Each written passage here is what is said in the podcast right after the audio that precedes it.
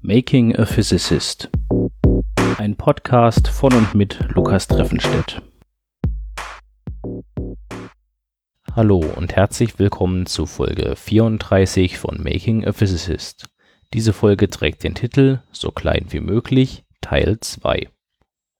In der Zeit seit der letzten Folge hat das Wintersemester angefangen. Und das bedeutet, dass ich neben meinem Forschungsprojekt jetzt auch wieder eine Vorlesung betreue. Und das ist wie im vergangenen Jahr auch schon im Wintersemester das physikalische Rechnen, also eine Vorlesung für Erstsemester. Und dieses Mal habe ich aber im Gegensatz zum letzten Jahr auch wieder eine eigene Übungsgruppe, die ich leiten kann. Das heißt, ich sitze nicht nur rum und erstelle die Übungszettel, sondern habe auch noch einmal die Woche die Übungsgruppe, die ich betreuen kann. Und ja, schauen wir mal, wie das so wird und wie sich die Studenten so anstellen. In der letzten Folge war ich ja ein bisschen unsicher, wie es mit meinem Forschungsprojekt ansonsten so weitergeht, weil einige Probleme so aussahen, als würde ich sie einfach nicht in den Griff bekommen. Jetzt habe ich es aber tatsächlich doch noch geschafft. Ich hatte ja Probleme damit, in der sphärischen Dichtefunktionaltheorie ein Minimum zu finden. Äh, genauer habe ich das, wie gesagt, in der letzten Folge erklärt. Und ich habe das jetzt gelöst, indem ich einen eigenen Minimierer geschrieben habe, also ein Programm, das das Minimum einer Funktion finden kann. Das Minimum ist der Wert, den man in eine Funktion einsetzen muss, um den kleinstmöglichen Wert der Funktion herauszubekommen. Und in äh, Folge 3 von Making a Physicist habe ich darüber schon ein bisschen ausführlicher gesprochen. Das heißt, wer das nochmal erklärt bekommen möchte, der kann sich diese Folge nochmal anhören. Jetzt ist nur wichtig, wir suchen den kleinsten Wert einer Funktion und das kann man sich bildlich so vorstellen, als ob man in einer Landschaft unterwegs ist, äh, irgendwo in den Bergen und man sucht den tiefsten Punkt irgendwo unten im Tal. So, warum muss ich dafür jetzt mein eigenes Programm schreiben? Ich benutze ja eigentlich NLOpt, also ein Programm, was andere Menschen geschrieben haben und das diese Aufgabe für mich erledigt. Leider hat es aber damit nicht funktioniert. Äh, woran das lag, habe ich in den letzten äh, beiden Folgen ein bisschen erklärt. Ich habe viele, viele Tricks ausprobiert. Es hat nichts geholfen und immer wieder sind neue Probleme aufgetaucht, so dass ich am Schluss einfach so weit war, dass ich gesagt habe, so jetzt probiere ich mal das komplett selbst zu schreiben, einfach aus dem Grund, dass ich dann jeden Aspekt dieses Programms genau kenne und sehen kann, wo die Probleme entstehen und sie gegebenenfalls dann auch besser beheben kann.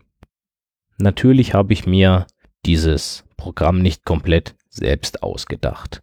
Wie man Funktionen minimiert, ist ein sehr bekanntes Problem in der Mathematik und da haben sich Leute, die deutlich schlauer sind als ich, schon viele Gedanken drum gemacht. Ich habe mir also ein Paper gesucht, in dem beschrieben wird, wie so ein Minimierungsalgorithmus funktioniert. Und das Paper, das ich genommen habe, heißt An Efficient Hybrid Conjugate Gradient Method for Unconstrained Optimization. Es ist geschrieben von Dai und Yuan erschien in den Annals of Operations Research im Jahr 2001 und es beschreibt die Methode der konjugierten Gradienten. Wie sieht diese Methode aus? Den Gradienten habe ich ja schon öfter mal erwähnt. Es ist eine besondere Ableitung einer Funktion und der Gradient gibt an, in welche Richtung die Funktion gerade am größten steigt. Was soll jetzt ein konjugierter Gradient sein? Um das zu verstehen, erkläre ich erstmal eine andere Methode, die man verwenden könnte, um eine Funktion zu minimieren. Und das ist der Steepest Descent oder auf Deutsch gesagt der steilste Abstieg. Beim Steepest Descent berechnet man den Gradienten einer Funktion an einer Stelle und geht dann genau in die entgegengesetzte Richtung. Der Gradient zeigt ja dahin, wo es am stärksten nach oben geht. Ich suche aber das Minimum, das heißt, ich laufe genau dem Gradienten entgegengerichtet. Das klingt gut. Da, wo es am meisten runtergeht, wird ja wohl irgendwo das Minimum sein. Aber es gibt Fälle und Funktionen, für die funktioniert das nicht sonderlich gut. Ein Beispiel, wo man sich das vielleicht ein bisschen klar machen kann, woran das liegt. Stellt euch mal ein etwa bananenförmiges Tal vor. In die eine Richtung ist es so röhrenförmig, es geht steil nach oben weg. In die andere Richtung gesehen ist es so leicht gebogen, wie eben eine Banane, die auf dem Rücken liegt. Als Landschaft ergibt es also so ein längliches Tal, das in eine Richtung steile Wände hat und in die andere Richtung nur eine leichte Krümmung. Irgendwo in diesem langen Tal liegt jetzt der niedrigste Punkt. Mit Steepest Descent sitze ich jetzt irgendwo am Rand der Röhre und laufe Richtung Talsohle eine bestimmte Strecke. Folge also dem negativen Gradienten. Irgendwann komme ich dann an einem neuen Punkt, rechne mir wieder den Gradienten aus und laufe weiter. Was ist jetzt das Problem? Nun, wenn ich in der Nähe der Talsohle bin, dann gehen ja zu beiden Seiten die Wände steil nach oben. In welche Richtung zeigt also der Gradient? Richtig, der Gradient zeigt quer zum Verlauf des Tals, denn dort sind ja die steilen Wände, da ist also die Änderung besonders groß. Wenn ich also jetzt immer dem Gradienten folge, dann werde ich in so einer Art Zickzack-Kurs Richtung Minimum laufen. Ich komme aus einer Richtung, komme über die Talsohle hinweg, auf die andere Seite, laufe vielleicht ein Stückchen rüber, rechne da den Gradienten aus und der Gradient zeigt nach außen die Wand hoch. Ich gehe entgegengesetzt dem Gradienten, also wieder Richtung Talsohle. Ich laufe das Tal aber nur ein ganz kleines Stückchen entlang. Aber das ist ja eigentlich die Richtung, in die ich müsste, um das richtige Minimum zu finden. Dieses Problem lösen die konjugierten Gradienten.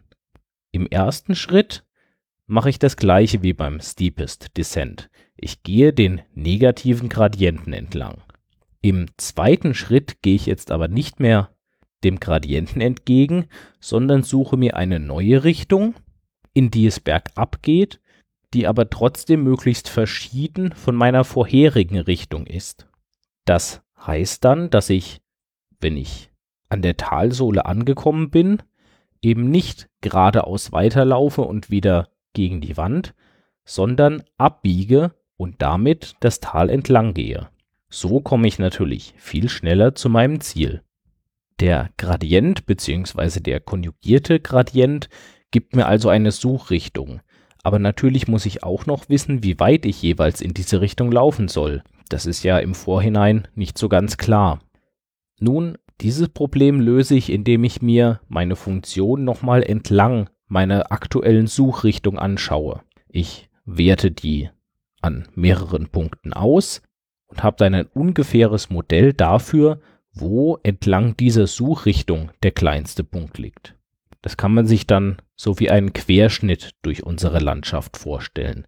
Ich laufe in eine bestimmte Richtung und da geht's runter und hoch und irgendwo ist eben der kleinste Punkt und zu dem gehe ich und schaue von da aus, wie es weitergeht. Mit dieser Methode klappt es jetzt tatsächlich auch. Ich kann auch in sphärischer Geometrie die Dichtefunktionaltheorie minimieren und damit meine Gleichgewichtsdichten ausrechnen. Und ich bin echt, echt glücklich, dass es jetzt soweit ist, weil das hat ganz schön lang gedauert. Viel länger, als ich eigentlich gerechnet hätte. Bevor ich an dem Projekt aber weiterarbeiten kann, bin ich nochmal drei Tage auf einer Konferenz, nämlich in Mainz den Rest dieser Woche und werde da etwas über Gedächtniseffekte in verschiedenen Systemen lernen.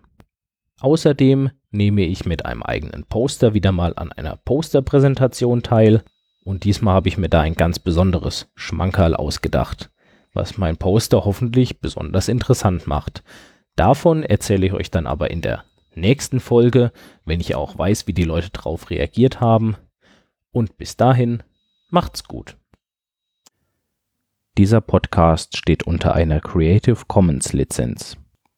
Das Intro basiert auf dem Stück Robot Physics von Socialbot. Das Stück ist erschienen auf dem Album Family Jewels und steht ebenfalls unter einer Creative Commons Lizenz